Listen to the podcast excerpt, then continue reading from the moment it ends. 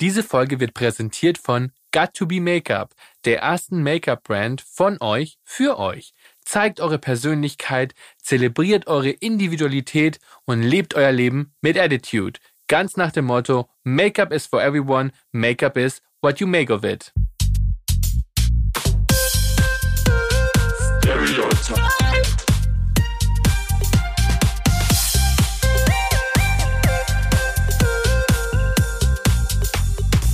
Stereotyped. Ein unzensiertes Gespräch über Vorurteile und Schubladendenken. Ich habe von meinem heutigen Gast eine Menge über Feminismus lernen dürfen, sei es durch persönliche Gespräche, aber auch durch den oftmals provokanten Content, den sie postet. Wer schon mal auf dem Instagram-Account von Susie Grime war, wird definitiv nicht mit dem üblichen Social-Media-Content konfrontiert. Mit ihren feministischen Postings drückt sie gerne die Knöpfe der gesellschaftlichen Konventionen und legt mit dem Veröffentlichen von sexistischen Nachrichten immer wieder dar, warum wir Feminismus immer noch so dringend brauchen. Von ihren Get High With Me Videos auf YouTube bis hin zu ihrem Haussklaven, den sie im Fetisch-Outfit dabei filmt, wie er ihre Wohnung putzt, zeigt Susie Grime sich progressiv, unangepasst und trotzdem auch witzig. Was es damit auf sich hat und in welche Schubladen sie dadurch gesteckt wird, das verrät sie uns hoffentlich gleich persönlich. Hallo Susi. Hi Ricky. Ich freue mich sehr, dass du da bist. Ja, ich mich auch. Danke für die Einladung. Ich muss sagen, ähm, ich freue mich, weil ich gesehen habe, dass du heute Morgen noch bei der Maniküre warst und das ist ja eigentlich volles Commitment, oder? Ja, ich dachte auch, ne, für den Fall, dass wir gleich noch ein cutes Pick zusammen machen, muss auf jeden Fall die Maniküre auch on point sein. Das geht ja nicht. Ja, und damit unsere Zuhörer und Zuhörerinnen auch was davon haben, dass du bei der Maniküre warst, dachte ich mir, vielleicht können wir so ein kleines ASMR machen und du äh, lässt uns mal hören, wie sich deine neuen Nägel anhören. Oh mein Gott, das ist richtig die gute Idee. Let me try this. Ich habe noch nie ASMR gemacht. Uh, da bin ich froh, dass ich dir in einem Bereich meine Jungfräulichkeit nehmen darf.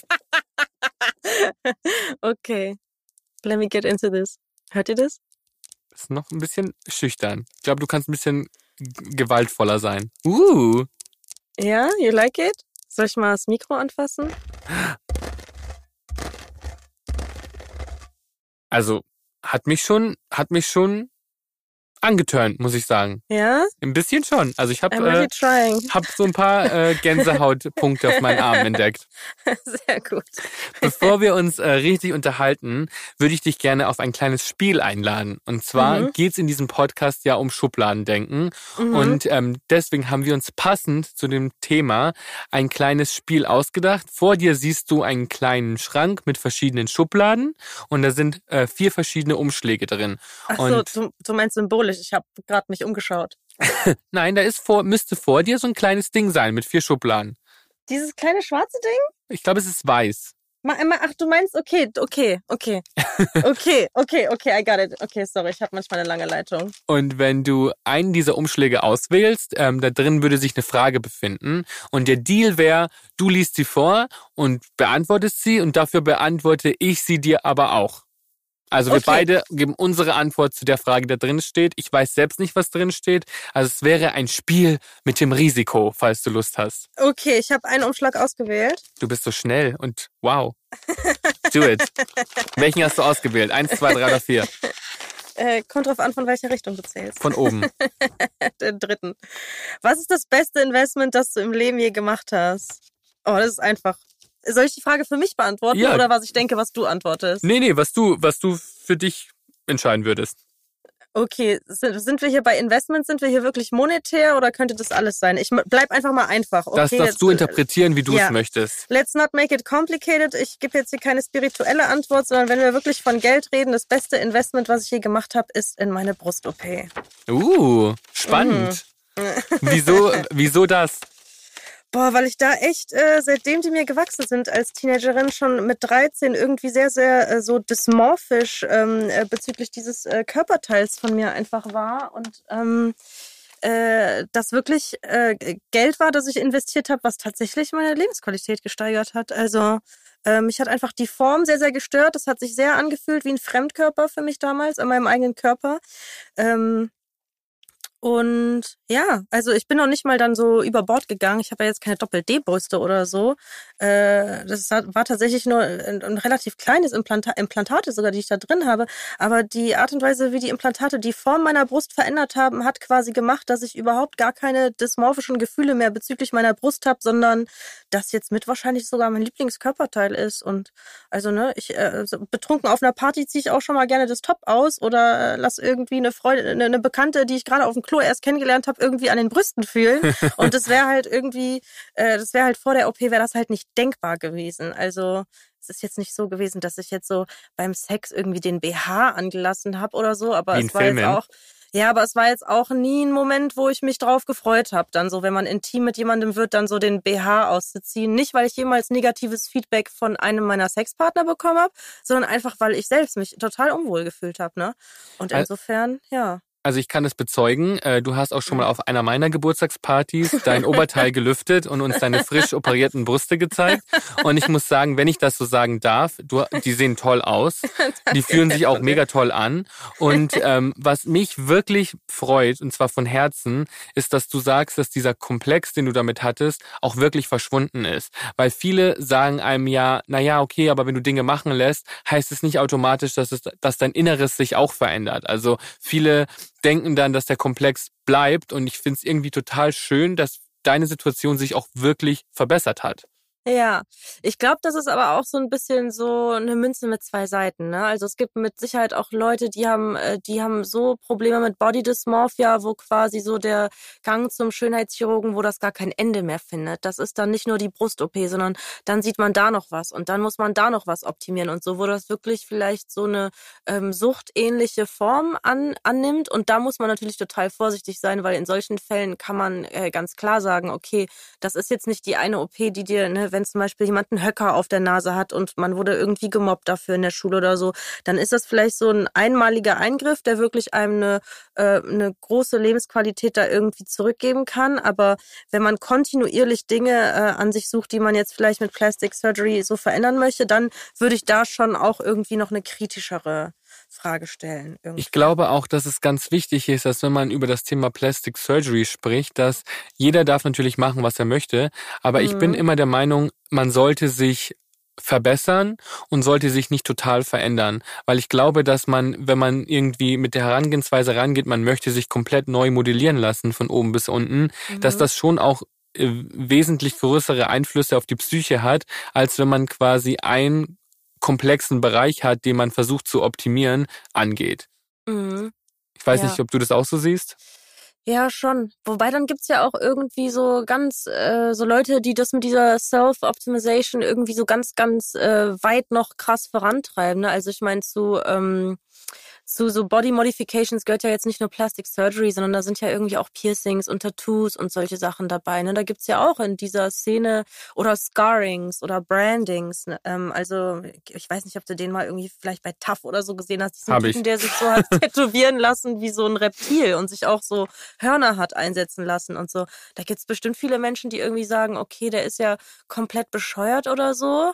Und ich weiß nicht, also ich denke mir halt so, der tut halt, der tut halt auch keinem weh, ne? Also wenn der aussehen möchte wie ein Reptil und da Hunderttausende von Euros in seine Hörner und in seine Tattoos und so reinstecken möchte, dann ja, der muss halt wissen, was er macht, ne? Der ist halt mündig. Ja, und bei jemandem, der aussehen möchte wie ein Reptil, habe ich auch nicht das Gefühl, dass die Person versucht, dazuzugehören und deswegen sich alle ihre Besonderheiten wegoperieren lässt, ja. sondern da erfindet mhm. sich die Person ja quasi neu und möchte endlich das Wesen sein, ähm, von dem er glaubt, dass er es ihn glücklich macht. Und das ist mhm. ja auch mhm. wieder eine ganz andere selbstbestimmte Schublade. Ah, that's a fair point. Die, ja. die Differenzierung habe ich nie gesehen. Sehr, sehr smart. Ja, ähm, ich äh, denke gerade über ein Thema nach, das ich erst neulich auf Instagram gelesen habe, und zwar ähm, Plastic Surgery und Feminismus. Dass mhm. man, äh, ich habe so einen Thread gelesen, den ich sehr spannend fand. Es war so ein Comic von zwei Frauen, die sich unterhalten haben und die eine meinte, sie lässt sich die Brüste machen und die eine sagt, äh, warum und die eine eine sagt, ich mach's für mich und nicht für andere. Und dann sagt die andere, ja, weil du passt dich damit einem Ideal an, das von Männern geschaffen wurde und bist Teil dieses Games, das dazu führt, dass andere Frauen sich unsicherer in ihren Körpern fühlen. Und ich glaube, du kannst dir vorstellen, wie dieser Thread einfach weiterging. Mhm. Und deswegen würde ich dich gern fragen, als Feministin, ähm, wie passen Feminismus und Plastic Surgery zusammen? Ah, voll witzig. Ich habe äh, vor vielen Jahren äh, für Weiß einen Artikel geschrieben. Äh, die Headline war, äh, warum meine Brustvergrößerung und Feminismus kein Widerspruch sind. Mhm. Ähm, ich finde einmal die Idee äh, sehr, sehr unfair, dass man quasi Frauen, die ähm, ja, deren Schönheitsideal, dass ähm, das Ideal ist, dass man überwiegend kennt in der Gesellschaft, die, die Frauen, die das für sich adaptiert haben, diese Frauen dafür zu schämen, dass quasi ihr Geschmack de, de, dem Geschmack der Norm entspricht, finde ich ein sehr, sehr ähm, unfaires Argument, weil ähm, auch wenn wir natürlich irgendwie mündige Erwachsene sind, äh, leben wir ja trotzdem irgendwie alle im gleichen System. Und das prägt uns natürlich auch. Das prägt unsere Vorlieben nicht nur, was visuelle Dinge äh, angeht, sondern unsere Kultur, in der wir leben. Das prägt auch die Dinge, die wir gerne essen oder die Serien, die wir gerne schauen, die Klamotten, die wir gerne tragen. Ähm, und natürlich sind wir mündig, aber ich finde es irgendwie schwierig, äh, ja, von anderen Leuten zu erwarten, dass sie sich komplett quasi der Kultur freisprechen, in der sie groß geworden sind. Also zum Beispiel zu sagen, dass eine Frau, die in Deutschland oder in der westlichen Welt lebt, nur weil sie persönlich es schöner findet, wenn, ähm, wenn man schlank und durchtrainiert ist, ähm, dass das dann antifeministisch ist. Weil das müsste ja im Umkehrschluss heißen, dass eigentlich nur Leute, die dicke Menschen attraktiv finden, dass das das Einzige ist, was feministisch sein kann, was ja auch albern ist. Mhm. Ne? Ja, total. Deswegen äh, finde ich das ein sehr, sehr schwieriges äh, Argument. Und auch in Bezug auf Plastic Surgery, ähm, ich denke, was wir zum Beispiel bei Transgender-Menschen ganz gut sehen, ist, dass wir ja Menschen erlauben wollen, wer auch immer zu sein, der oder die sie sein wollen. Und dann finde ich zum Beispiel auch schwierig, wenn wir sagen, okay, Menschen dürfen sich nur, wenn sie trans sind, zum Beispiel komplett umoperieren, aber wenn du als Cis-Person geboren bist, dann darfst du dich nicht umoperieren, so wie du dich selbst vor deinem eigenen inneren Auge siehst, weißt du? Das ist auch irgendwie so ein Argument, was ich eigentlich ganz ähm, interessant fand. Ich bin immer dafür, dass man Menschen alle Freiheiten lässt, sich selbst zu verwirklichen und ähm, ihr Inneres nach außen zu leben. Und ich finde, das muss einfach auf jeden Menschen zutreffen, auch wenn wir als Außenstehende manchmal vielleicht nicht ganz ähm, verstehen, was jetzt die Beweggründe dieses Menschen sind oder es vielleicht für uns selbst nicht nachvollziehen können, weil wir selbst finden es zum Beispiel nicht schön, sich eine Reptilienhaut tätowieren zu lassen oder sich wie ich die Brüste zu vergrößern oder sowas, weißt du? Also ja, ja das ähm, sind irgendwie so Gedanken, die ich dazu habe. Ich finde es spannend, dass du dieses Trans-Thema angesprochen hast, weil es ist ja nicht so, dass als in der Trans-Community wird es ja auch oft kritisiert, wenn man quasi versucht, sich dem binären System zu unterwerfen, sage ich jetzt mal in Anführungszeichen, und ähm, äh, und quasi einem Ideal nachstrebt, das gar nicht nötig ist. Viele ähm, fangen dann an, Männlichkeit und Weiblichkeit auch anders zu definieren und sagen, du brauchst keine Operation und du musst dich nicht diesem Ideal anpassen, um eine Frau zu sein. Und ähm, ich weiß, dass viele von meinen Trans-Freundinnen sich zum Beispiel auch in ihrer Community sehr oft rechtfertigen müssen dafür, dass sie Passing sein wollen und dass sie als ähm, Cis-Frau wahrgenommen werden wollen, obwohl sie das nicht sind. Und das, das, ist, das ist sehr unfair, finde ich. Das ist sehr, sehr unfair, weil natürlich von den meisten Transmenschen, würde ich jetzt einfach mal behaupten, ist natürlich das übergeordnete Ziel eben nicht nach ihrem Geschlecht gefragt zu werden, sondern einfach so, dass man deren Pronouns assumed, nämlich du bist eine Frau oder du bist ein Mann. Also wie du gerade schon sagtest, das Ziel ist ja eigentlich von den allermeisten als cis gelesen zu werden und nicht mehr als als ähm, ja als sonderbar oder so von von den meisten Menschen wahrgenommen zu werden. Deswegen ähm, finde ich das sehr, sehr unfair, wenn, wenn Transfrauen mit diesem, ja, dann irgendwie von der eigenen Community vielleicht dahingehend fertig gemacht werden, dass sie in dieses binäre System passen wollen, weil ich finde, das ist irgendwie, ich finde, das ist irgendwie logisch. Ja, und vor allem, ähm, selbst wenn man als Transfrau oder Transmann sagt, man möchte sich nicht unbedingt dem Ideal unterwerfen, leben sie ja, wie du vorhin auch schon gesagt hast, oder in der Gesellschaft, die sie geformt hat. Und deswegen kann man ja nicht automatisch alles über Bord werfen, was man über Jahre verinnerlicht hat. Ich habe ja. mal eine Doku gesehen auf Netflix, die heißt Disclosure. Ich weiß nicht, ob du die kennst. Mhm, ähm, worum geht's da? Da geht's um die Repräsentation von Trans-Frauen äh, in den Medien, in Filmen mhm. und ähm, wie absolut furchtbar, dass zum Beispiel auch in den 90ern dargestellt wurde und dass ähm, Transfrauen immer der Joke waren, der andere dazu gebracht hat, sich zu übergeben und dass ähm, dass da so viele klischeehafte Witze geboren wurden, die sich aber auch wirklich analog auf das Leben von Transmenschen ähm, ja, äh, abgefärbt haben. Ja, total, bis heute. Also Und das Schweigen der Lämmer ist ja auch eins davon. Da gibt's ja auch ganz, ganz viel in so Horrorfilmen, Absolut, wo ja. Männer, die sich als Frauen verkleiden und dann damals noch irrtümlich irgendwie als Transgender dargestellt wurden. Äh, das, Immer das, Serienmörder ja, sind. Ja, ja, also das sind ja auch, ähm, das sind ja auch Klischees, ähm, oder das ist eine, ja nicht nur Klischees, das ist eine Diskriminierung, diskriminierendes Denken, womit Transfrauen sich heute noch immer auseinandersetzen müssen, was ja auch zurückführt zu dieser ganzen Toilettenfrage. Dürfen Transfrauen jetzt die Toilette von Cis-Frauen benutzen? Also ich denke mir, sorry, was ist das denn für eine Frage? Natürlich sollen die das benutzen. Ja, und vor allem, wenn man schon mal auf einer Herrentoilette war und wie zum Beispiel ich lange Haare hat, man permanent gefragt wird, ob man auf der richtigen Toilette ist, gerade in Zeiten der Maske, der FFP2-Maske, wo man vielleicht nicht alle Gesichtsfeatures erkennen kann, wird mhm. man das jede Woche gefragt. Und dann denke ich mir, ähm, wenn das, also wenn das schon für mich so ein toxischer Ort zu sein scheint, die Herrentoilette, dann will ich gar nicht wissen, wie das für eine Transperson ist, ähm, die sich dann beim Toilettengang für ihre Gender Identity rechtfertigen muss. Das ist nicht in Ordnung. Und genauso ist es nicht in Ordnung, dass diese Darstellung in Filmen eben negative Auswirkungen auf die Lebensrealitäten von Transpersonen hat. Mhm.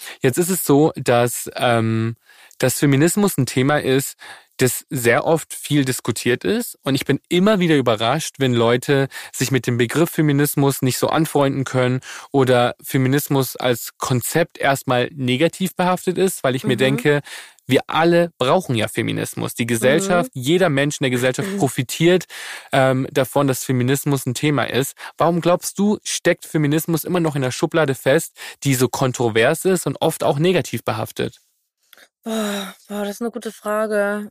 Ähm, ich denke mal, das ist äh, so wie mit allen anderen äh, Menschenrechtsbewegungen. Also Black Lives Matter hat da mit Sicherheit auch ein ähnliches äh, Problem. Also ähm, es ist halt immer so, dass eine politische Bewegung, die halt irgendwie den Status quo in Frage stellt und versucht, eine bessere Welt für die Menschen von morgen zu schaffen, dass das natürlich irgendwie, ähm, dass natürlich das das dann immer auf Fronten trifft, die gerade das versuchen zu verhindern.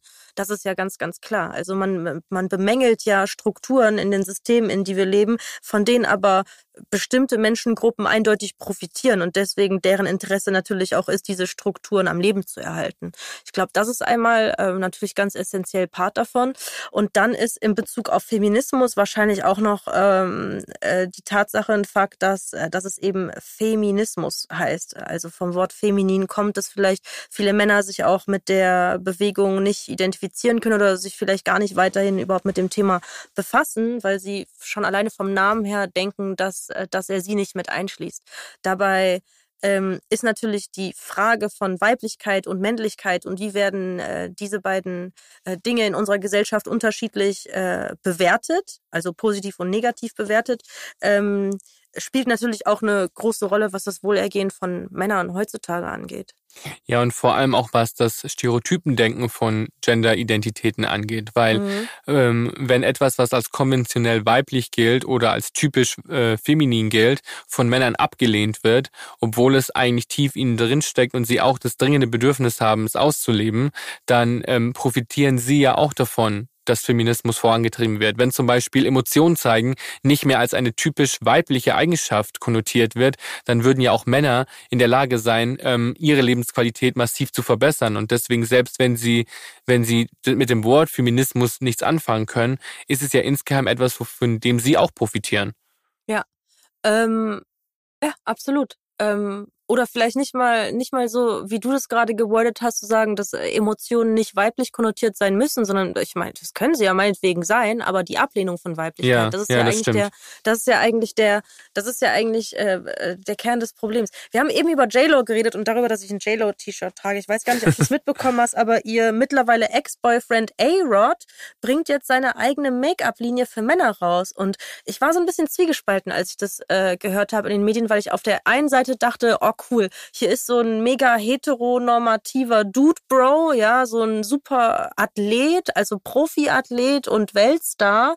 Das könnte ja vielleicht irgendwie andere heteronormative Männer äh, dazu inspirieren, dass vielleicht Make-up tragen vielleicht doch gar nicht so schlimm ist und man auch als Heteromann vielleicht einfach mal Lust hat, sich einen Pickel abzudecken oder sowas. Mhm. Und auf der anderen Seite dachte ich mir so, also während das auf der einen Seite irgendwie cool ist, weil es ein Fortschritt äh, äh, zeigt und skizziert, fand ich es auf der anderen Seite mega uncool, weil ich mir dachte, warum muss denn jetzt A-Rod als Heteromann extra eine Make-up-Linie gründen, damit andere Heteromänner trauen, sich einen Pickel abzudecken? Warum gehen die nicht einfach zu Fenty Beauty? Also besser als Fenty Beauty von Rihanna macht's doch eh keiner. Also weißt du, das ist halt dann wieder so das Ding. Die ja. trauen sich dann wahrscheinlich nicht, das Make-up zu tragen, weil das ist von einer Frau und das dann wieder weiblich und dann denken sie wieder, oh, das ist ja schwul, obwohl Schwulsein sowieso nichts Schlimmes ist. Aber es spielt halt alles in diese gleiche Thematik rein, ne? Ja, und vor allem auch Make-up für. Männer. Das ist so interessant, weil Make-up hat ja in erster Linie eine, de eine, dekorative Funktion und deswegen kann sie auch kein Geschlecht haben. Ich finde es ja. manchmal in Ordnung, wenn bestimmte Pflegeprodukte auf männliche oder weibliche Bedürfnisse ausgerichtet sind, aber Make-up ist was so,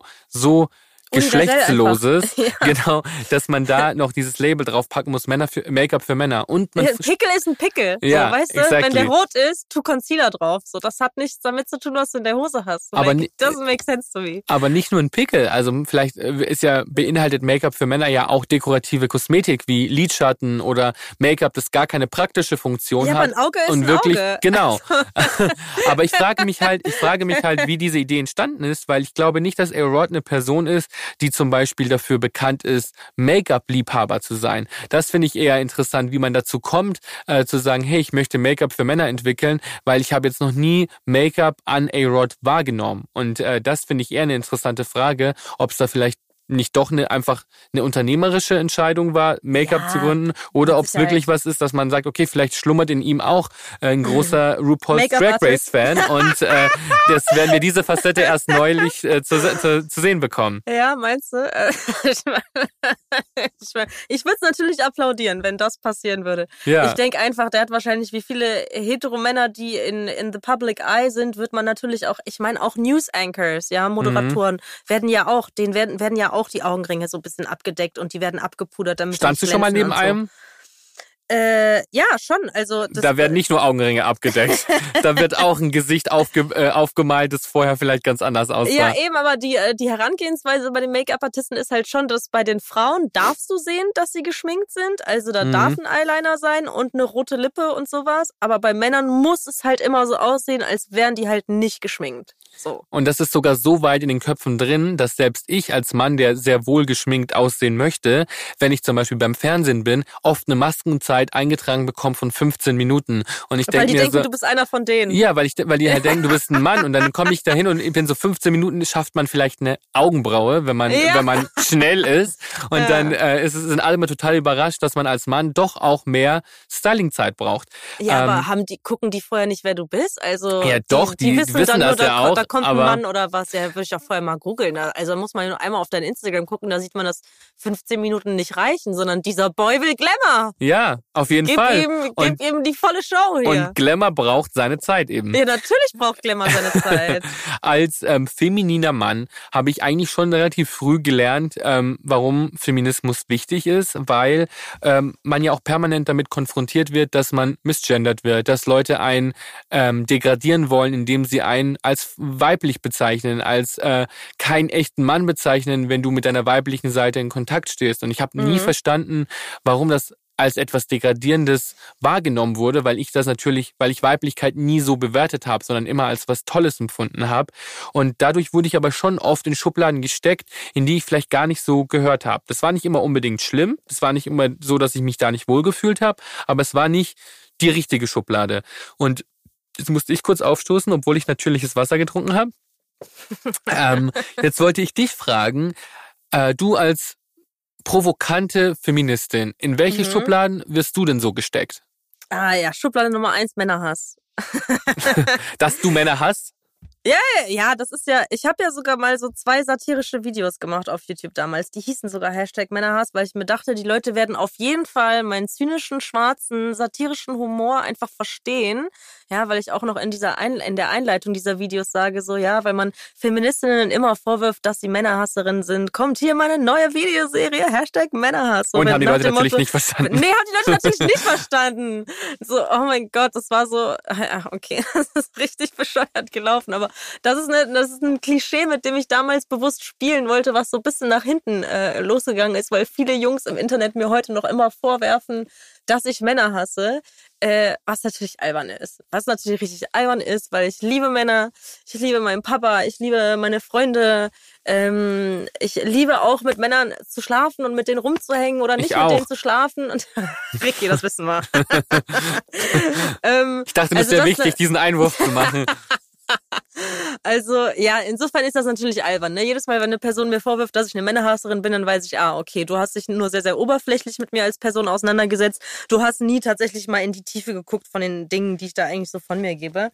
Ähm, ja, aber das wäre jetzt so die allererste Schublade, die mir da einfällt. Dass, äh, dass Leute, die sich mit der Feminismus-Thematik nicht auseinandergesetzt haben, von, von vornherein eigentlich denken, ja, Feminismus ist eine Männerhasserin. Dabei, und, und das wäre trotzdem auch eine radikale Formulierung, wenn ich das so sagen darf, wenn es irgendetwas gibt, das Feministinnen hassen, dann sind es nicht Männer an sich, sondern es ist das Konstrukt von toxischer Männlichkeit, das quasi das Patriarchat uns allen auferlegt hat. Auch den Männern. Und, und das Traurige ist ja, dass, die, dass nicht nur die Frauen unter diesem starren Konstrukt von Männlichkeit leiden und dieser Ablehnung von allem, was weiblich ist, sondern dass Männer selbst ja auch diejenigen sind, die darunter leiden. Und das ist dann so schade, wenn, ähm, wenn eigentlich, ne, wenn viele Männer gar nicht realisieren, was für ein großes äh, Potenzial der, der Erlösung auch für sie selbst als Männer im Feminismus drinsteckt. Weil der Feminismus sagt, ja, du darfst weich sein, ja, du darfst auch weinen, du darfst Gefühle haben, du musst nicht der Versorger von der Familie sein. Das ist okay, wenn du der Hausmann bist. Und all diese Dinge,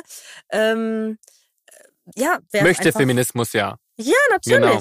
Aber soll ich dir was sagen?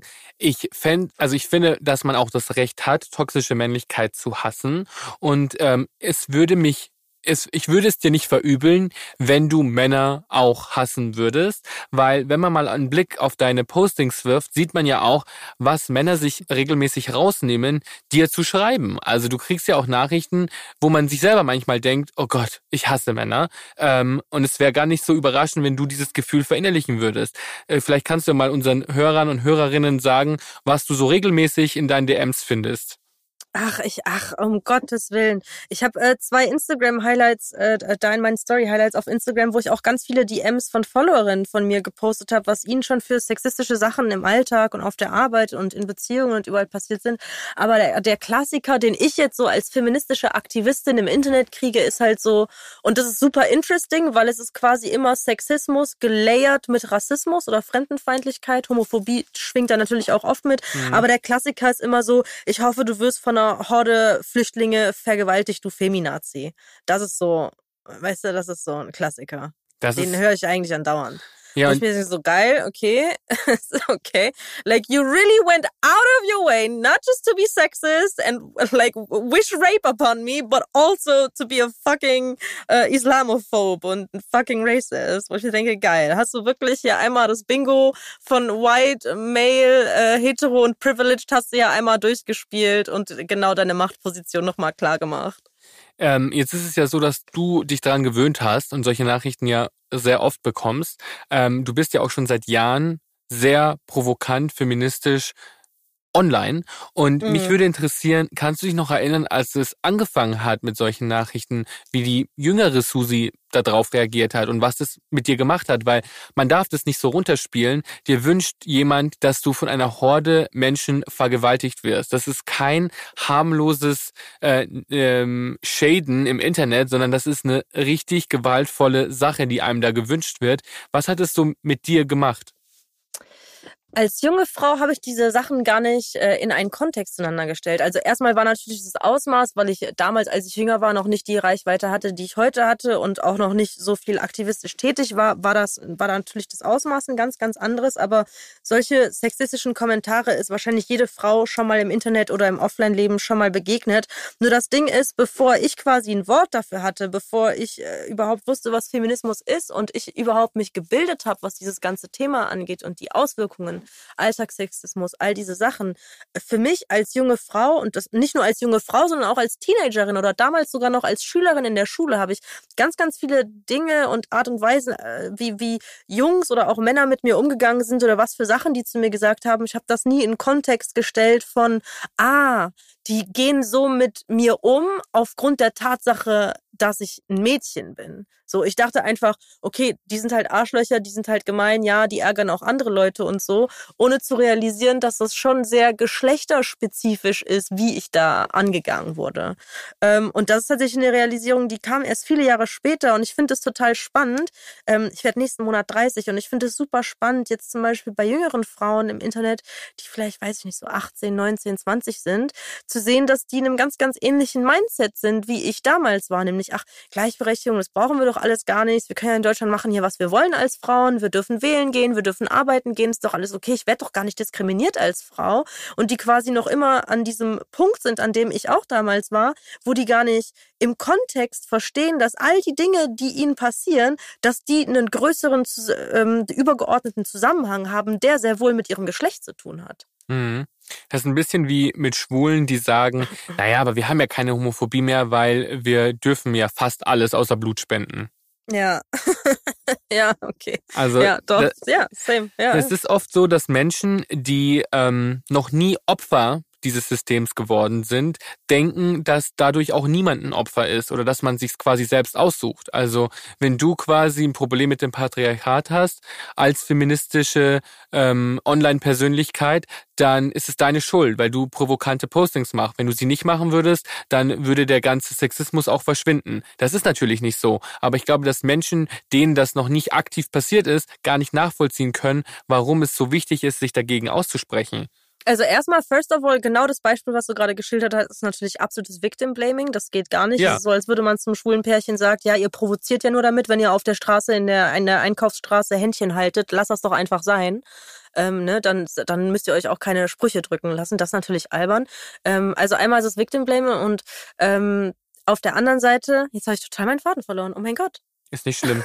ist ja auch ein ist ja auch ein intenses Thema, ne? Also darf man ja auch nicht äh, unterspielen. Ach so, ach so, sorry. Auf der anderen Seite ist es natürlich auch so, das was du gerade sagtest mit dem, nur weil sie ähm, selbst noch nie aktiv ähm, Opfer davon geworden sind, ähm, glaube ich, ist es auch da, die Schwierigkeit mit diesen ganzen Ismen. Also egal, ob es um Rassismus geht oder um Sexismus oder auch um Homophobie, bei all diesen Ausgrenzungen glaube ich, haben sehr, sehr viele Menschen, die sich nicht mit dieser Materie auseinandersetzen, auch ein Problem, diese, ähm, diese Diskriminierungsform als solche zu identifizieren. Mhm. Weil es ist eben nicht immer plakativ. Sexismus fängt nicht erst da an, wo jemand mich als dumme Nutte beleidigt oder so oder äh, dich Schwuchtel nennt oder sowas. Das ist nicht erst der Ort, an dem Homophobie und Sexismus anfangen oder bei Rassismus das N-Wort, sondern das kann schon sehr, sehr viel früher ähm, in sehr, sehr viel subtileren Formen stattfinden.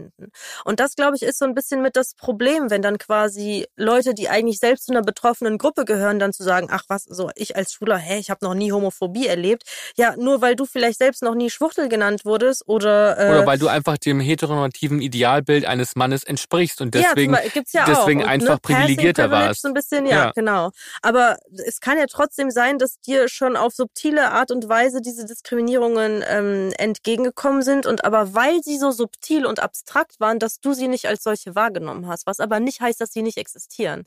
Und das glaube ich, ist in diesem ganzen Diskurs, ähm, das fällt mir auch bei Rassismus und bei Sexismus einfach sehr, sehr oft auf, dass Leute wirklich eine Diskriminierungsform wirklich plakativ, die brauchen das N-Wort oder die, die müssen selber Augenzeuge einer Vergewaltigung werden, um sagen zu können, ah ja, nee, das war ja jetzt wirklich rassistisch oder sexistisch. Aber die ganzen Graustufen, die ganzen Nuancen, die abstrakter sind und schon in vielen Ebenen davor stattfinden, da sind ganz, ganz viele Menschen nicht in der Lage, das als solches zu identifizieren, weil sie einfach sich mit diesen Inhalten nie, ähm, nie genug auseinandergesetzt haben, um, um dazu in der Lage zu sein. Ja, es gibt ja auch den Begriff misogyn transrassistisch. Mhm. Der hört sich natürlich sehr vielsagend an, ist er auch. Aber das ist ja auch die Wahrheit, dass viele von diesen Dingen zusammenhängen. Also ja, Homophobie ja, ist auch immer Frauenfeindlichkeit. Und, äh, Homophobie entsteht aus Frauenfeindlichkeit ja, heraus. Das ist ja der Punkt. Homophobie, Homophobie ist ja, also wenn wir, wenn wir die, wenn wir die Welt betrachten aus dem Patriarchat, aus äh, der, aus einer Welt, die von Männern für Männern gebaut wurde, und zwar von heteronormativen Männern für heteronormative natürlich auch weiße Männer, dann ist natürlich das Wort schwul kann überhaupt erst eine Beleidigung sein im, im Kontext unserer Gesellschaft, weil ein schwuler Mann es wagt, sich in die Position, obwohl er als Mann geboren ist, es wagt, sich in die Position einer Frau hineinzubegeben, wo er das Gefäß ist, mhm. wo er das Glied in sich aufnimmt. Und wenn du doch die Möglichkeit hast, eigentlich als Mann schon geboren zu sein, warum solltest du überhaupt so dumm sein, dich in die niedere Position einer Frau zu begeben? Das ist ja der Ort, aus dem Homophobie entsteht. Ja, und vor allem auch, weil ähm, dann in der diese Ideologie auch oft in der Community übernommen wird. Also auch viele schwule Männer verinnerlichen ja Homophobie so mhm. weit, dass sie sagen, okay, das mache ich, das mache ich nicht äh, oder lehnen ähm, irgendwie Homosexualität ab, die einem Klischee entspricht. Und Von Weiblichkeit, ne? Absolut. Also, wahrscheinlich haben auch gerade Drag Queens irgendwie dann bei der Partnersuche dann oft Probleme oder, oder Schwule, die besonders feminin sind. Also, Kann ich mir gut vorstellen, oder? Also das ist auf jeden Fall ein großes Thema in der Community. Ich mhm. weiß nicht, ob jede Drag Queen auch ein Problem hat, einen Partner zu finden, aber ich habe mich mal mit einem unterhalten, der zu mir meinte, ähm, der mir einen Korb gegeben hat, weil er zu mir gesagt hat, naja, in der Drag Queen kann ich, ähm, kann ich die Perücke abreißen und weiß, dass da drunter ein Mann steckt. Deine Haare sind ja dran und du bleibst ja immer oh. diese Person. Und das zeigt oh. ja auch, wie, wie, wie, wie krass Homophobie auch in der Community noch ein Thema ist und wie krass auch Frauenfeindlichkeit plötzlich zu einem Thema wird, vor allem in der Community, die es eigentlich besser wissen sollte. Aber wie du sagst, viele Menschen können nicht anders, als Opfer ihres eigenen Umfelds zu sein. Und ich weiß nicht, wie diese Person aufgewachsen ist. Ich weiß nicht, ob die Person heute noch so denkt. Aber das ist ja auch so, das ist ein Mann, der mhm. jahrelang das Privileg hatte, heteronormativen Idealen zu entsprechen. Und das hat sich auf jeden Fall verinnerlicht. Ah, super interessant, was du gerade angesprochen hast, auch mit der Frauenfeindlichkeit in der, in der schwulen Community. Ja. Äh, hier ist mein Hot Take. ich werde vielleicht gecancelt dafür, aber äh, es gibt extrem viele schwule Männer, die extrem frauenfeindlich sind. Nee, das, ey, geht von, das geht von äh, Sprüchen hin wie I, Vagina oder Periode Bar, das ist ja eklig, äh, bis hin zu dem Benutzen von Worten wie Hey Bitch, Hey Schlampe und so. Was ich bei manchen okay finde, ich sage auch nicht, dass alle meine schwulen Freunde mega politisch korrekt sind und keiner mich mit Ey Bitch anspricht. Wahrscheinlich sprechen die meisten in meinem Freundeskreis, sprechen viele von uns sich gegenseitig mit Ey Bitch an und so. Aber ich finde, es ist dann immer auch so ein bisschen eine Case-by-Case-Sache. Es gibt manchmal schwule Männer, bei denen nehme ich das absolut absolut locker hin. Da sehe ich, das ist einfach nur so, man spricht sich halt gegenseitig so an, es ist fein. Und dann gibt's andere schwule Männer, wo ich schon so leicht frauenfeindliche Tendenzen so mitbekommen habe. Da ist dann, wenn der mich mit ey Bitch oder ey Schlampe anspricht, das kommt mir dann schon in einen anderen Hals rein, wo ich mir denke so, das ist, this is not your word. Benutze Ab, dieses Wort nicht. Absolut. Und vor allem, also Frauenfeindlichkeit in der Community ist ein, ist ein Riesenthema. Und ähm, das ist ja auch so diese Vorstellung, die Menschen haben. Also zum Beispiel meine Freundinnen vom Dorf, von zu Hause, wenn die an eine Schwulenbar denken, dann denken die an einen Ort, der total bunt und feminin ist, weil in deren Köpfen oft noch dieses Stereotypenbild eines femininen schwulen Mannes existiert, weil ich auch oft ihre eigene Referenz bin und diesem Bild mhm. ja auch zum großen Teil entsprechen kann. Mhm. Ähm, aber wenn man ja in eine schwulen Bar geht, gerade zum Beispiel in Berlin, der Stadt, in der wir leben, dann ist das ja absolut voll geprägt von performativer Maskulinität mhm. und ähm, da hat weibliche Energie ja kaum einen Platz. Also ich kann mich mhm. auch erinnern, oft an äh, den Türen abgelehnt worden zu sein, ähm, wenn Strifey und ich, also mein bester Freund und ich, ähm, irgendwie auf eine Party gehen wollten und besonders feminin gestylt waren, wurden wir auch abgelehnt, weil das nicht der Vibe war, den die auf dieser Testosteron geladenen Party haben wollten. Und das ist, das ist natürlich, Frauenfeindlichkeit ist ein großes Thema. Und ich glaube, was viele auch verstehen müssen, auch man muss sich da manchmal an die eigene Nase packen und sagen, okay, ich kann auch etwas Frauenfeindliches tun, gesagt haben oder etwas Rassistisches getan und gesagt haben, ohne, ohne automatisch, ja. nee, ohne automatisch von Grund auf ein frauenfeindlicher, sexistischer Mensch zu sein. Ja. Jeder von uns tut Dinge, die nicht in Ordnung sind, die nicht korrekt sind. Ja, Wir klar, alle haben natürlich. schon mal als weiße Menschen sowieso machen wir permanent rassistische Dinge, ohne mhm. dass wir äh, mit der Intention rangehen, okay, ich will rassistische Dinge. Ich will Dinge. rassistisch sein, nee, genau. voll nicht. Das ist, weil wir alle im gleichen toxischen System äh, groß werden, dass natürlich ähm, die gleichen äh, fremdenfeindlichen, frauenfeindlichen und homofeindlichen und auch behindertenfeindlichen ähm, Messages. Also äh, wir sind ja alle, wir sind ja alle gebrainwashed von dem gleichen System. Es wurde ja niemand von uns ist ja auf dem Mars groß geworden. Ja, ja? Also ja. wir leben alle auf Planet Erde ähm, und da ist einfach der historische Kontext ist halt einfach gegeben, äh, dass die Welt einfach für für manche Menschen gebaut wurde und für andere äh, nicht. Und so passiert es natürlich, dass ähm, dass äh, selbst die Menschen in in den Gruppen dieser betroffenen Minderheiten, dass sie natürlich selbst auch im gleichen System die gleichen toxischen Denkweisen aufnehmen. Also ja. zum Beispiel zu behaupten, dass Sexismus jetzt etwas ist, das nur von, also dass Frauenfeindlichkeit etwas ist, das nur von äh, Männern ausgeht, ist natürlich auch falsch, weil ich habe auch schon Frauenfeindlichkeit von anderen Frauen erlebt. Und das tut, das tut dann sogar vielleicht mehr weh, weil ganz böse gesagt, von Männern erwartest du, dass sie frauenfeindlich sind. Du hast es, du hast es schon tausendmal gehört. Aber wenn eine Frau, wenn eine Schwester dir in den Rücken sticht mit Slutshaming oder solchen Sachen, dann tut das nochmal doppelt weh. Werbung! Wie ihr wisst, bin ich das neue Gesicht von Gillette Venus. Die Marke zelebriert Diversity und arbeitet in der My Skin, My Way Kampagne mit einer bunten Mischung an Personen zusammen, was ich mit vollem Herzen unterstütze. Ich persönlich muss mich ganz oft für Körperhaare rechtfertigen. Mal habe ich zum Beispiel zu viel Brusthaar, mal zu wenig, weil ich es mir rasiert habe. Gillette Venus und ich finden, jeder sollte selbst entscheiden, ob und wo er oder sie sich rasiert oder eben nicht. Wenn ich mich rasiere, verwende ich Gillette Venus. Denn zusätzlich zu unserer gemeinsamen Mission bietet die Marke für jedes Bedürfnis den passenden Rasierer.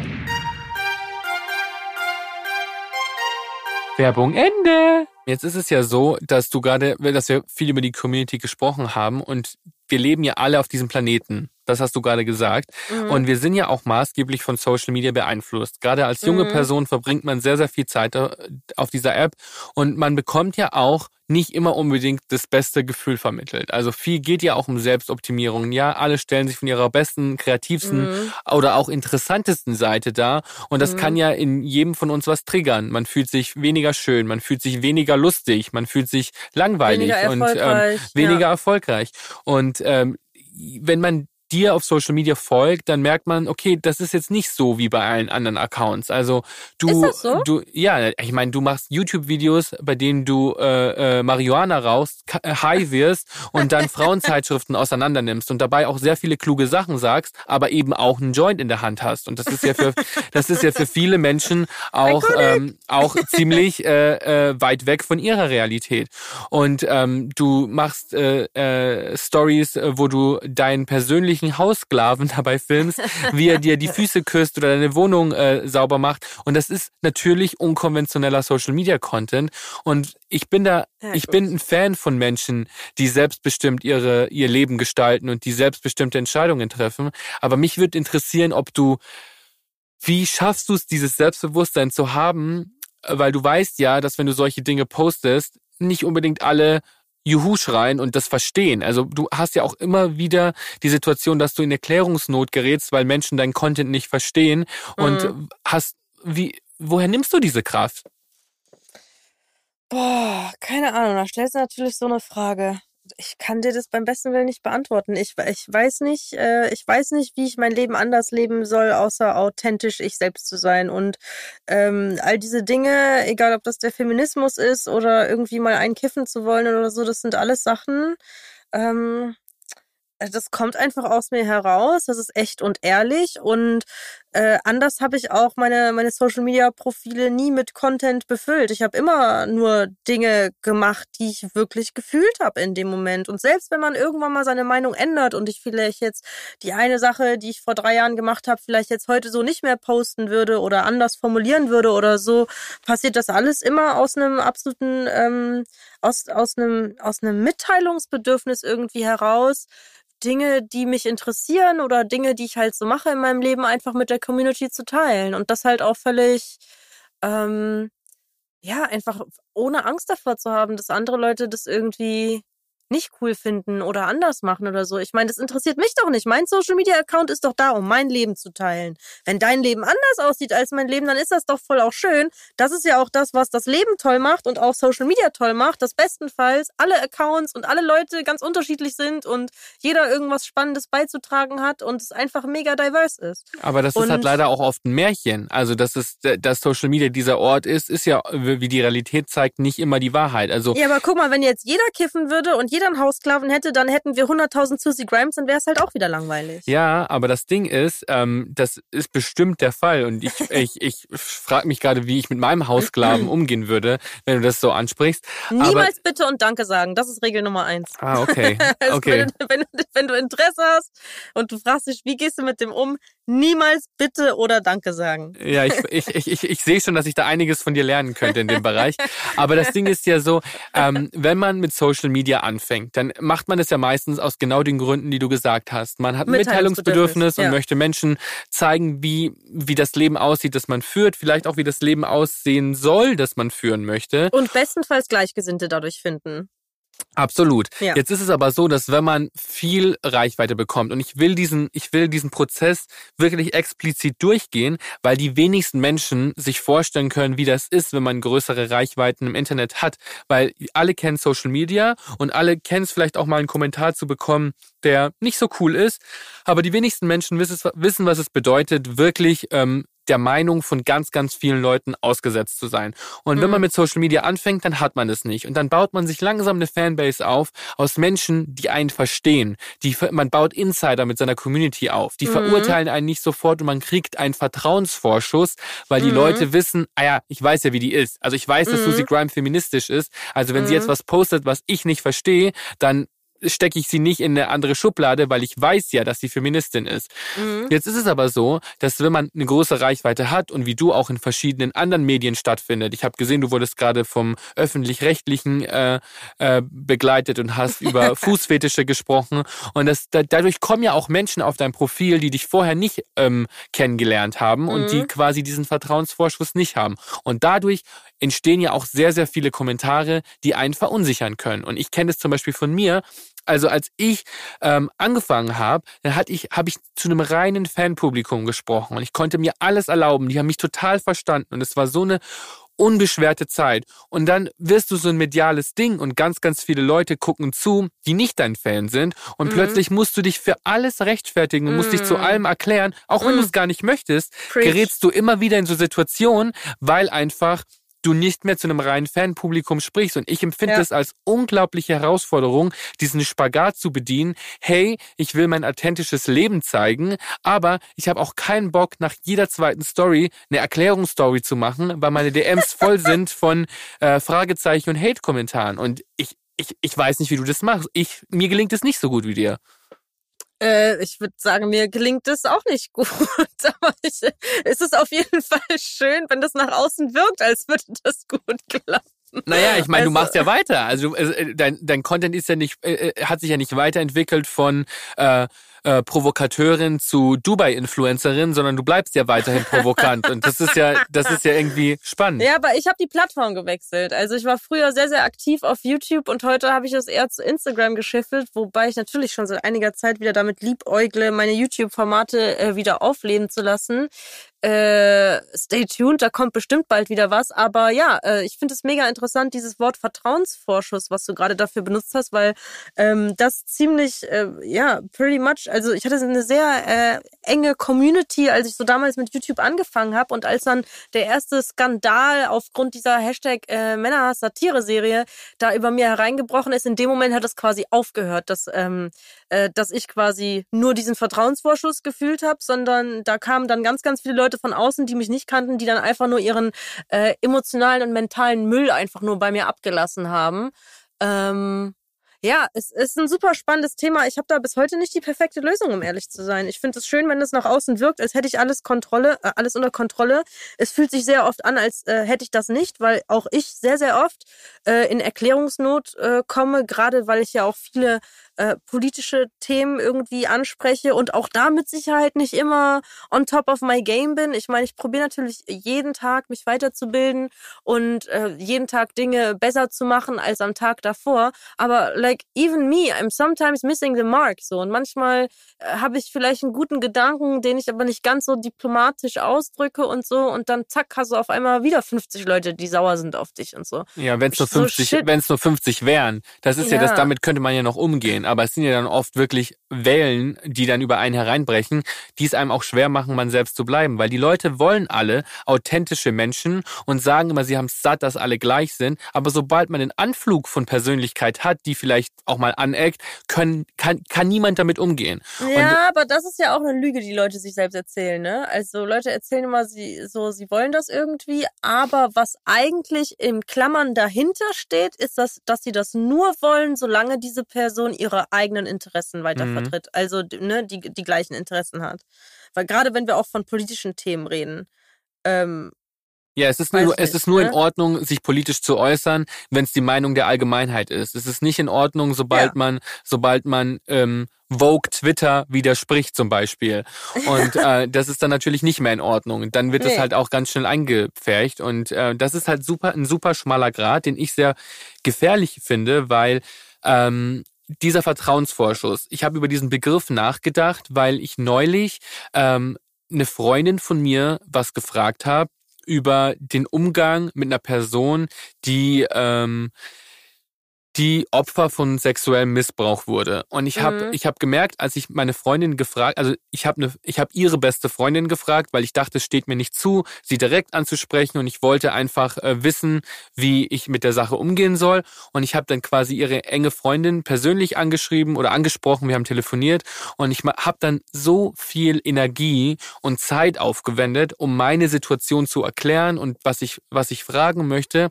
Und sie hat mich dann irgendwann unterbrochen und meinte dann auch so, hey, hey, ich kenne dich doch. Ich weiß doch, dass du eine integre Person bist. Mhm. Du musst mir das jetzt nicht erklären. Ich weiß, dass du keine bösen Absichten hast. Mhm. Und ich, da dachte ich mir so, wow, das ist so schön, mal wieder diesen Vertrauensvorschuss zu bekommen, dass eine Person weiß, okay, der, der will was fragen und der hat keine bösen Absichten, mhm. weil ich finde, dass in der Zeit von Cancel Culture und äh, Leute äh, äh, fertig machen, ähm, dieser Vertrauensvorschuss ganz oft vergessen wird. Also so, mhm. wenn eine Person was Kontroverses macht, einen Skandal hat, wird sofort die Person gecancelt und man, man vergisst, dass diese Person vielleicht jahrelang vorher auch äh, Dinge getan hat für die Community. Und ähm, mhm. ich muss jetzt zum Beispiel gerade dran denken, du hast ja auch, ähm, als ich dich kennengelernt habe, warst du in einer Beziehung mit einer Frau. Mhm. Und ähm, wurdest als lesbisch gelesen, sage ich jetzt mal.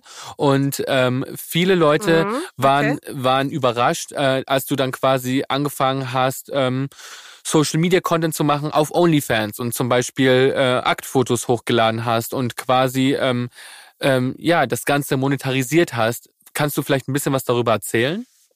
Was meinst du, inwiefern das jetzt was mit meiner sexuellen Identität zu tun hat? Genau. Also ob die Menschen dann quasi gesagt haben, hey, aber du bist doch lesbisch und hey, ähm, das, was du machst, bedient doch heterosexuelle Fantasien. Ich habe öfter mal so, Nach äh, so Kommentare unter deinen Bildern gelesen und fand es eben spannend, was du zu, zu, dazu zu sagen hattest. Äh, krass, ich habe das, äh, ich finde das mega spannend, dass du das gerade in dem Kontext aufbringst, weil ich das nie miteinander irgendwie in Kontext gestellt habe. Ähm, äh, du hast recht, ich hab, ich war die letzten zwölf Jahre äh, nur in Beziehungen mit Frauen, nur in lesbischen Beziehungen. Ich hatte meinen letzten Boyfriend, da war ich 17. Süß, manche Menschen Cute, hatten da noch gar keinen Boyfriend. oh, ich habe schon früh angefangen, mein Freund. Deswegen kannst du jetzt mit 30 auch äh, solche klugen Dinge erzählen. Und Sachen sagen äh. wie, ich war in den letzten zwölf Jahren mit Frauen zusammen. Ja, weil davor, davor, die, davor, also ich war von 13 bis 17 mit Jungs zusammen und dann von 17 quasi bis jetzt, bis jetzt quasi nur mit Frauen. Und aber ich meine, ich bin ja jetzt auch schon wieder seit zwei oder drei Jahren Single oder so. Mhm. Und da muss ich jetzt aber sagen, äh, also auch wenn ich seitdem keinen neuen Boyfriend hatte, ich habe sehr viele Männer gedatet seit mhm. dem äh, Breakup mit meiner Ex-Freundin. Das ist immer, das ist immer bei mir so. Immer wenn eine Frau mir das Herz bricht, muss ich erstmal eine Weile auf einer Stange kauen. So, so definiere ich meine Sexualität. Das hast du ähm, schön ausgedrückt. das, das ist auch der gleiche Satz, den ich immer benutze, weil es ist einfach die Wahrheit. Ähm, ah, du kaust, okay. ähm, ähm, wo wollte ich jetzt hin? Du, du, ich verliere den Faden. Ähm, ja, ich habe das mit OnlyFans, ich habe das nie in den Kontext gestellt mit meiner Sexualität. Also, ne, ich dachte früher irgendwie bei meinem Coming Out als 17-Jährige, dass, äh, dass ich 100% homosexuell und lesbisch bin und habe dann für mich aber dann irgendwie herausgefunden, dass ja die sexuelle Attractions Männern, die ist ja dann irgendwie doch gegeben und so. Mhm ähm, dass ich dass wahrscheinlich tatsächlich das Label, das besser auf mich passt, wahrscheinlich bi oder pansexuell ist. Mir ist es tatsächlich am Ende des Tages einfach scheißegal. Hauptsache, man findet sich gegenseitig cute und dann dann läuft es schon. Den den den restlichen Shit mit den Genitalien, das kann man irgendwie schon ausfiguren. Also das ist meine Perspektive zur Sexualität. Und ich habe das persönlich selbst nie so in den Kontext gesetzt jetzt mit ähm, mit OnlyFans und Erotik Erotikfotos, weil ich meine, ich verstehe natürlich dein Argument, dass, ähm, dass schon wahrscheinlich heterosexuelle Männer die sind, die ähm, den größten, die, die am meisten Zeit damit verbringen, irgendwie Konsumenten von pornografischem Material zu sein. Da ist wahrscheinlich irgendwie eine Wahrheit drin. Das kann man mit Sicherheit auch irgendwie statistisch belegen oder so.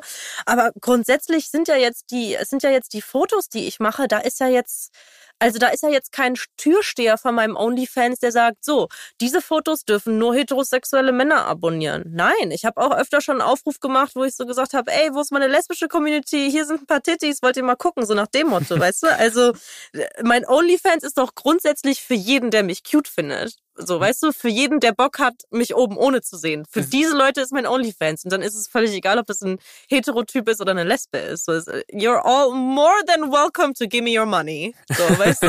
Ich, ich, ich diskriminiere nicht bei Geld. Wenn du Geld hast, du willst meine Brüste sehen, du kommst rein. Und sieht so. man, sieht man denn bei OnlyFans, ähm, wer, wer den Content guckt? Oder ist das anonym? Nee, ich sehe natürlich, äh, ich sehe natürlich, wer meine Abonnenten sind, also meine Follower in dem Sinne und wer die Leute sind, die mir Nachrichten schreiben und kommentieren und liken und sowas. Aber und sind das hauptsächlich Männer oder Frauen?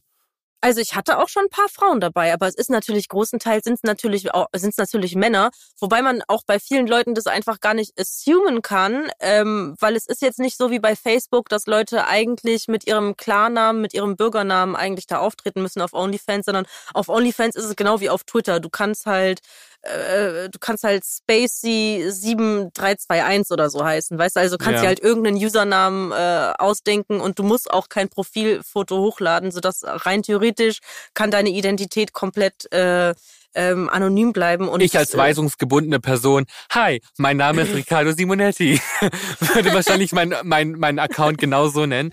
Ähm, ich finde das so spannend, weil äh, ich glaube, Sexwork in irgendeiner Form, selbst wenn es nur Aktfotos von sich ins Internet stellen ist, ähm, ist immer noch so stigmatisiert, obwohl ja eigentlich so viele Menschen gerade in unserer Generation total normal damit aufwachsen. Also mhm. ich weiß noch, ich habe meinen allerersten Porno gesehen auf dem Schulhof. Da war ich acht Jahre alt auf einem auf einem Handy auf dem Schulhof und es war eine Frau, die einen Football aus ihrer Vagina gedrückt hat und Hör doch ähm, auf. Das war mein erstes pornografisches Erlebnis. Oh mein Gott, vielleicht bist du und deswegen schwul geworden, Ricardo. Ich habe mich nicht getraut, es zu sagen, weil ich dachte, es könnte als oh frauenfeindlich oh oder sexistisch nee, oh ausgelegt werden. But also. maybe. ich habe oh auch schon darüber nachgedacht. Auf jeden Fall hat es sehr lange gedauert, bis ich meinen ersten schwulen Porno gesehen habe. Aber auf jeden Fall, man wird sehr früh mit ähm, heterosexueller Gewalt oder heterosexueller Energie konfrontiert. Mm. Und ähm, warum glaubst du, ist dann immer noch so ein großes Stigma, obwohl ja eigentlich unsere Generation alle mit Porno aufwachsen? Äh, also, das ist eine sehr gute Frage. Also ich habe meinen ersten Porno gesehen, da war ich 13 Jahre alt und zwar damals noch auf eine DVD gebrannt von einem Freund bekommen. Und zwar war das äh, der Film von Paris Hilton, One Night in Paris, iconic. Natürlich musste der erste Porno auch gleich eine popkulturelle Re Referenz Natürlich. beinhalten. Ich so, ich That's war einfach, ich war 13 und ready. Ich so, wenn ich mir jetzt ein Porno angucke, dann der von Paris Hilton. Ja. Das war der Talk auf dem Schulhof. Ähm, ja, warum hat das bis heute so ein Stigma? Ähm, ich glaube, es ist irgendwie, ich glaube, dass irgendwie in unserer Kultur heute, also auch in unserer Generation, dass da irgendwie schon so eine Fetischisierung von Sexworkerinnen ist. Also gerade, ne, also ich persönlich bin ja jetzt jemand, ich setze mich so popkulturell halt ganz viel mit Hip-Hop und Rap und so auseinander. Ne? Das sind die Artists, die ich am meisten höre, das sind die Medien, die ich konsumiere und so. Und wenn man jetzt zum Beispiel gerade mal irgendwie auf Hip-Hop als Popkultur guckt, ähm, hast du natürlich diese klassischen Video-Vixens und Stripperinnen. Ich meine, da müssen wir uns ja nur mal eine Cardi B angucken, wo das die ganze Story ist, ja, mhm. wo, wo, sie irgendwie ihren Come-up hatte als Stripperin. Ähm, aber diese Stripper-Ästhetik ist ja jetzt nicht nur was, was auf eine Cardi B zutrifft, sondern das hat eine Lil Kim in den 90ern auch schon gemacht in dem Sinne. Mhm. Ähm, ich glaube, dass da also irgendwie so ein bisschen, äh, gerade in dem Moment, in dem wir leben, so ein bisschen eine Diskrepanz ist zwischen die Art und Weise, wie wir diese, diese Stripper-Sexwork-Ästhetik, wie wir das bei Frauen fetischisieren, wo es irgendwie teilweise, wenn man das jetzt zum Beispiel auf weibliche Rapperinnen äh, bezieht, auch gefordert ist. Also eine lesbische Rapperin, die irgendwie Männerklamotten trägt, die hat halt nicht diesen Sex-Sales-Faktor, mit dem sie da irgendwie arbeiten kann, wenn sie ihre Titties shakt im Video. Ähm, also ich glaube, dass dieser Sex Gab's aber auch schon, Missy Elliott zum Beispiel. Ja, gab's auch schon. Eindeutig, Missy Elliott ist halt auch ein überkrasses Hypertalent. So, mhm. das, das ist einfach krank. Die ist einfach ein Alien, die Frau. Die ist unfassbar. Ähm, ich rede jetzt von der Norm, ne? Für mich ist Missy eine, ist, für mich ist Missy jemand, ist äh, die Ausnahme, die die Regel bestätigt. Mhm. Ne? So, so sehe ich das. Ähm, also ich glaube schon, dass äh, dieser Sex-Sales-Faktor, dass diese Fetischisierung von so einer Sexwork-Ästhetik, dass die gerade in der Popkultur auf jeden Fall irgendwie so einen Peak hat, wahrscheinlich auch durch Hip-Hop bedingt.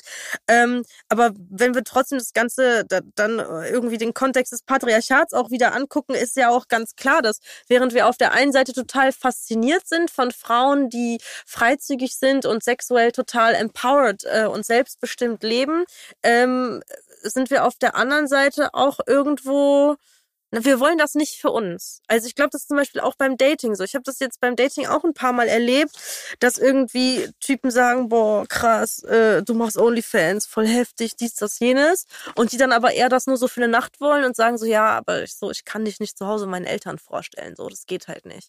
Und ich glaube, das ist einfach, das geht zurück zu diesem grundsätzlichen. Als würden die Ding. Eltern das auch sofort auf deiner Stirn lesen können. Also so nach dem ja, Motto, hallo Mama, das ist Susi. Sie verdient ihr Geld unter anderem damit, nackt im Internet zu sein. ja, gut, ich meine, zwei Google Searches und das hast du dann auch schnell herausgefunden. Ja. Aber ist das denn, ähm, ist das wirklich auch so ein Thema bei Eltern? Also zum Beispiel, wie haben, wie finden das deine Eltern denn? Gibt es dann irgendwie, ich weiß, dass du deiner Mama sehr nahe stehst. Ähm, ist das, war das jemals ein Thema? Ähm, also meine Eltern lieben mich, äh, die verstehen nicht immer alles, was ich mache, aber die supporten mich trotzdem. Also mhm. äh, meine Mutter hat sogar schon ein Fotoset für mein OnlyFans hat sie fotografiert. Wie kann man sich das vorstellen? Ich habe gesagt, hier Mama, hier ist von Savage X Fenty, ich habe dieses Unterwäscheset bestellt, äh, ich, ich brauche mal ein paar Bilder. Hier, hier ist die Kamera, mach mal bitte ein Foto von mir. Und dann hat sie das gemacht. Und, das, und mir ist auch klar, dass es wahrscheinlich sehr, sehr ungewöhnlich ist. Meine, es, es tut mir einfach leid, ich will auch nicht angeben, ich will auch nicht flexen, aber ein Flex, den ich habe, ist auf, auf jeden Fall, wie cool meine Eltern sind. Ne? Aber man muss wahrscheinlich auch denken, ich hätte wahrscheinlich gar nicht der Mensch werden können, der ich bin, mit so progressiven Denkweisen, wenn meine Eltern das nicht zu einem gewissen Grad schon irgendwie vorgegeben gegeben hätten, dieses Out-of-the-Box-Denken mhm. und Sein und so und sich nicht von so gesellschaftlichen Konventionen irgendwie ja, irgendwie so den, den gedanklichen Keim irgendwie äh, ersticken lassen und so. Ja, ich finde das Thema Sexwork allgemein so spannend, weil im Endeffekt sagen ja viele, Prostitution ist das älteste Gewerbe ähm, der Welt und mhm. trotzdem sind ja die Menschenrechte für Prostituierte mhm. nie besser geworden. Und ja, das Stigma, das, das die erleben, ist ja immer noch furchtbar und es ist immer noch lebensbedrohlich für viele und mhm. es ist halt äh, eine sehr äh, eine sehr stigmatisierte Welt, obwohl ja so viele ein Teil davon sind. Und ich glaube mhm. auch so, es ist in Ordnung, dass Cardi B auf der Bühne aussieht wie eine Stripperin und eben performt und sich hypersexualisiert. Aber wenn Frauen das im Alltag machen, wird es ja oft kritisch gesehen. Und mhm. ähm, ich finde ja auch, was man nicht unterschätzen darf, ist diese, diese enorm, diesen enormen Einfluss, den die Pornoindustrie ja auch auf die Welt hat, wie man mhm. Sex hat, wie man aussehen möchte und ähm, von, von was man denkt, was normal ist. Das fängt ja an bei Sexszenen in, in, in Romantic Comedies, wo man sieht, okay, wie du es vorhin gesagt hast, äh, Frauen tragen ihren BH beim Sex, weil der Busen dann besser aussieht und äh, man, der Mann legt sich drauf und zwei Sekunden später hat die Frau einen Orgasmus. Das prägt ja auch die Vorstellungskraft von vielen Menschen, gerade auch von Männern. Es voll krass, ähm, es gibt eine Orgasm Gap. Wusstest du das? Bitte? Es gibt eine Orgasm Gap. Wusstest du das? Also Gender Pay das? Gap. Gender Pay Gap hören wir ja im Feminismus ganz, ganz oft, dass Ja. es immer noch eine Ungleichbezahlung gibt zwischen Männern und Frauen. Die ist tatsächlich im Patriarchat nicht nur monetär, sondern auch wenn Orgasmen die Währung sind, äh, gibt's auch eine Orgasm Gap. Mega interessant. Äh, Statistiken haben herausgefunden, dass Frauen in heterosexuellen Beziehungen wesentlich seltener beim Sex zum Orgasmus kommen als zum Beispiel Frauen in lesbischen Beziehungen. Mhm. Krass, oder? Bitches get shit done. Ja, das, das äh, irgendwie überrascht mich das nicht. Also mich auch überhaupt mich überrascht es nicht, weil ja auch Frauen den weiblichen Körper logischerweise besser kennen. Mhm. Ähm, was glaubst du, wie man das ändern kann? Sollte man, äh, äh, sollte man offener mit dem Thema umgehen? Glaubst du, das kann bewirken, dass Männer bessere Liebhaber für ihre Frauen werden? Oder Ja. glaubst du, man sollte Frauen empowern, mehr Ansagen zu machen?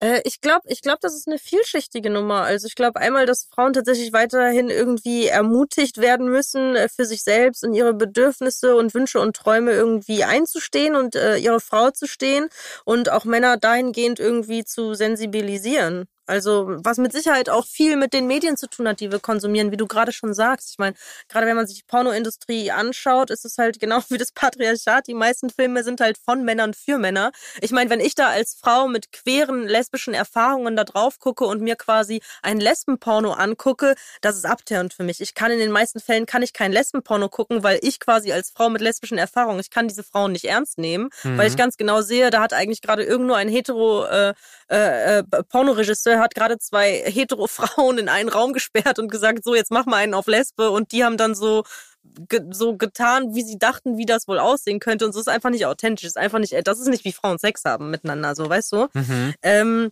und ich glaube, dass tatsächlich, ähm, man sagt ja auch, dass Pornografie ja auch irgendwie so eine Art von ähm, äh, Sexual Education ist, ne? Also wir, ne, wie du schon eben sagtest, wir lernen ja auch unheimlich viel durch die Medien, die wir konsumieren und wenn es nur unterbewusst ist.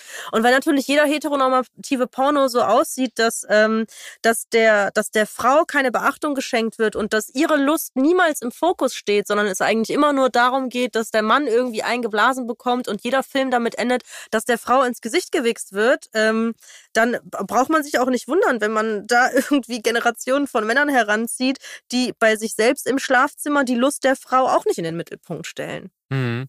Und äh, ich habe äh, tatsächlich einen OnlyFans-Creator gefunden, der äh, mein Lieblings-Pornodarsteller ist. Nicht nur, weil er sehr gut bestückt ist, sondern vor allem wegen der Art und Weise, wie er Sex hat. Ähm, ich habe ihm auch mal eine DM geschrieben und habe mich äh, äh, wirklich persönlich bei ihm dafür bedankt, äh, dass er wirklich feministisch Sex hat mit diesen Frauen. Ich kann es nicht anders beschreiben, weil in den... äh, Aber was also ist so anders an dem Sex? na, er ist quasi, er ist sowohl Amateurdarsteller als auch richtig professioneller mit so richtigen äh, Pornofilmstreifen. Der macht beides. Ähm, und die Art und Weise, wie er Sex hat mit den anderen äh, Darstellerinnen und Amateurdarstellerinnen, ist tatsächlich, dass er die weibliche Lust, dass er die Lust von der Protagonistin, mit der er gerade filmt, absolut in den Fokus stellt. Und du siehst wirklich, dass er sich in jedem Film einen daran abarbeitet, der Frau die beste sexuelle Experience zu geben, die sie jemals gehabt hat. Und der bringt die auch reihenweise zum Kommen, zum Squirten, zum, also unfassbar. Es ist unfassbar, was dieser Typ macht. Und da musste ich einfach als Feministin ihm mal in die DMs leiten und einfach mal Danke sagen. Danke, dass du diese Frauen einfach fixst wie ein richtiger Feminist. Danke. Hat, hat er darauf reagiert? Ja, natürlich hat er reagiert. Wir schreiben auch ab und zu und er hat, er hat gesagt, wenn ich jemals einen äh, Streifen für meinen OnlyFans drehen möchte, dann soll ich einfach einen Plane catchen und nach LA kommen. Ich meine, das ist doch ein Angebot, wo man eigentlich nicht Nein sagen möchte, oder nicht? Ja, ja. Könntest du dir das vorstellen? Äh, ich äh, könnte mir das durchaus vorstellen. Noch nicht an dem Teil, an diesem Punkt in meiner Karriere, aber ich sag mal, was bei Paris Hilton und Kim Kardashian funktioniert hat, warum soll es nicht auch in Deutschland funktionieren? Ja, Mhm. also ne, ich glaube, die, ich glaube, die Mystik steht, steckt tatsächlich darin, ein einziges Tape zu machen. Es dürfen nicht mehrere Tapes folgen. Es muss ein einziges Tape sein, das man droppt wie eine heiße Kartoffel und nie wieder drüber redet. That's hot, sage ich dazu nur. ja, also ich, ich sehe schon, es war auf jeden Fall eine richtige Entscheidung, mit dir dieses Gespräch zu führen, weil ich einfach jetzt schon so viel gelernt habe, sei es was das Vokabular angeht, als auch äh, die weibliche Sexualität. Ähm, viele Sachen finde ich aber schon interessant, weil du bist ja super ähm, educated, was Feminismus angeht. Und du bist ja auch, ähm, du empfindest es ja auch als offensive, wenn zum Beispiel schwule Freunde, die dir nicht nahestehen, dich mit Hey Bitch begrüßen. Ja, Also es du, kommt immer, ne, es kommt immer drauf an. Ja, aber oder- manchmal, ne? aber äh, es ist ja, du hast es ja vorhin kritisch äh, angesprochen. Mhm. Trotzdem bist du aber ein riesen Hip-Hop-Fan, hörst eigentlich nur Hip-Hop-Musik und ah, äh, here we come. und also das ist eine Frage, die ich einfach, ich bin mir sicher, es gibt eine interessante Antwort darauf, aber mich würde fragen, wie das, wie das so, ähm, wie du das, ja, also wie du dazu stehst, wenn du sagst, okay, ich empfinde es als offensive, wenn mich jemand mit Hey Bitch ansprichst, aber du ja Musik konsumierst, die ähm, maßgeblich so Frauen porträtiert.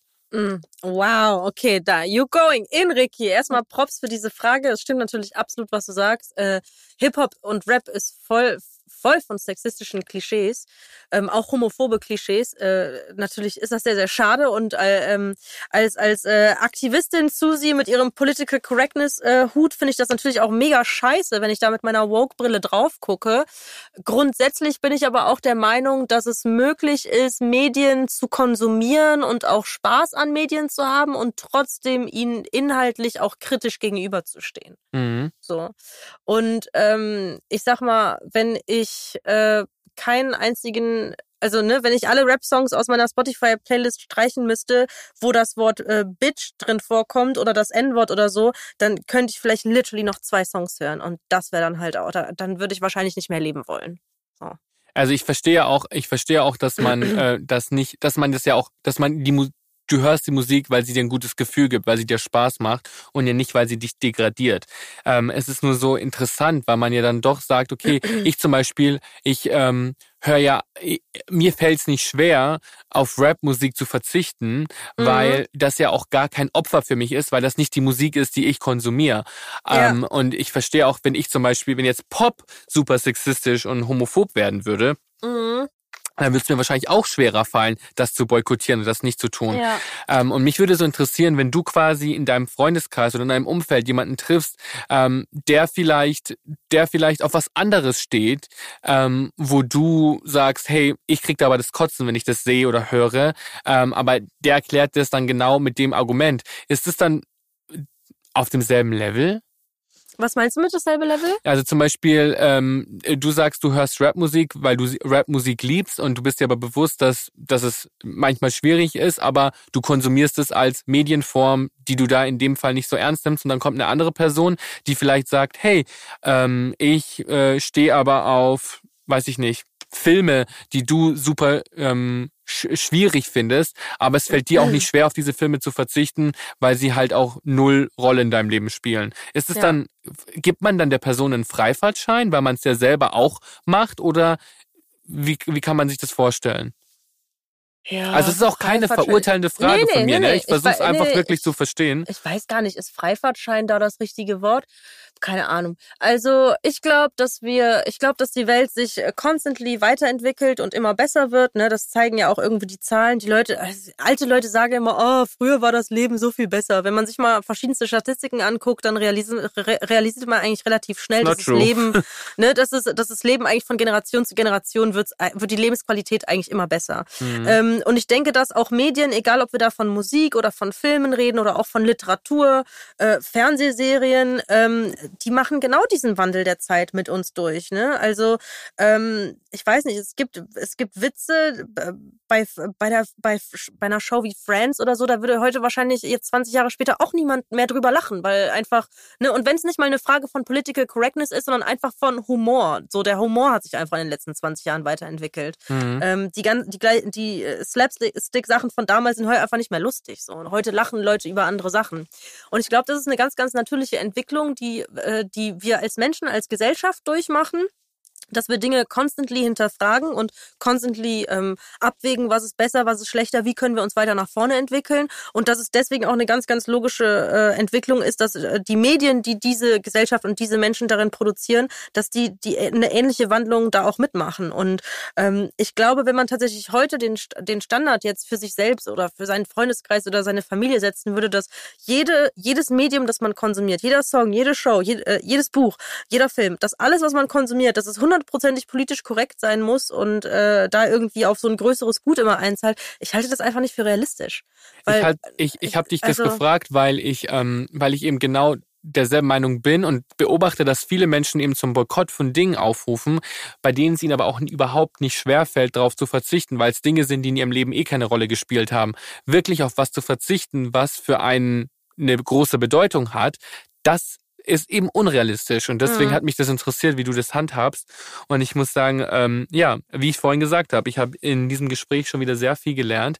Und zum Abschluss würde ich dir eigentlich gerne nur noch eine Frage stellen. Und zwar, mhm. ähm, gibt es bei dir noch Schubladendenken, das du gerne mal loswerden würdest? Oder steckst du manchmal Menschen in eine Schublade, wo du dir denkst, hm, eigentlich möchte ich das gar nicht? Ah, ja, wahrscheinlich muss ich da wieder über Männer reden, ne? also wahrscheinlich bin ich einfach, was Männer angeht, manchmal ein bisschen biased. Und dann bin ich richtig überrascht, wenn die richtig cool sind. Aber dann bin ich auch auf der anderen Seite sehr, sehr dankbar, dass eigentlich die meisten Männer, mit denen ich, mit denen ich rumhänge, halt richtig, richtig cool sind. Ja, das ist doch schön. Ich hoffe, dass ja. äh, all diese Männer gerade zuhören und äh, sich freuen.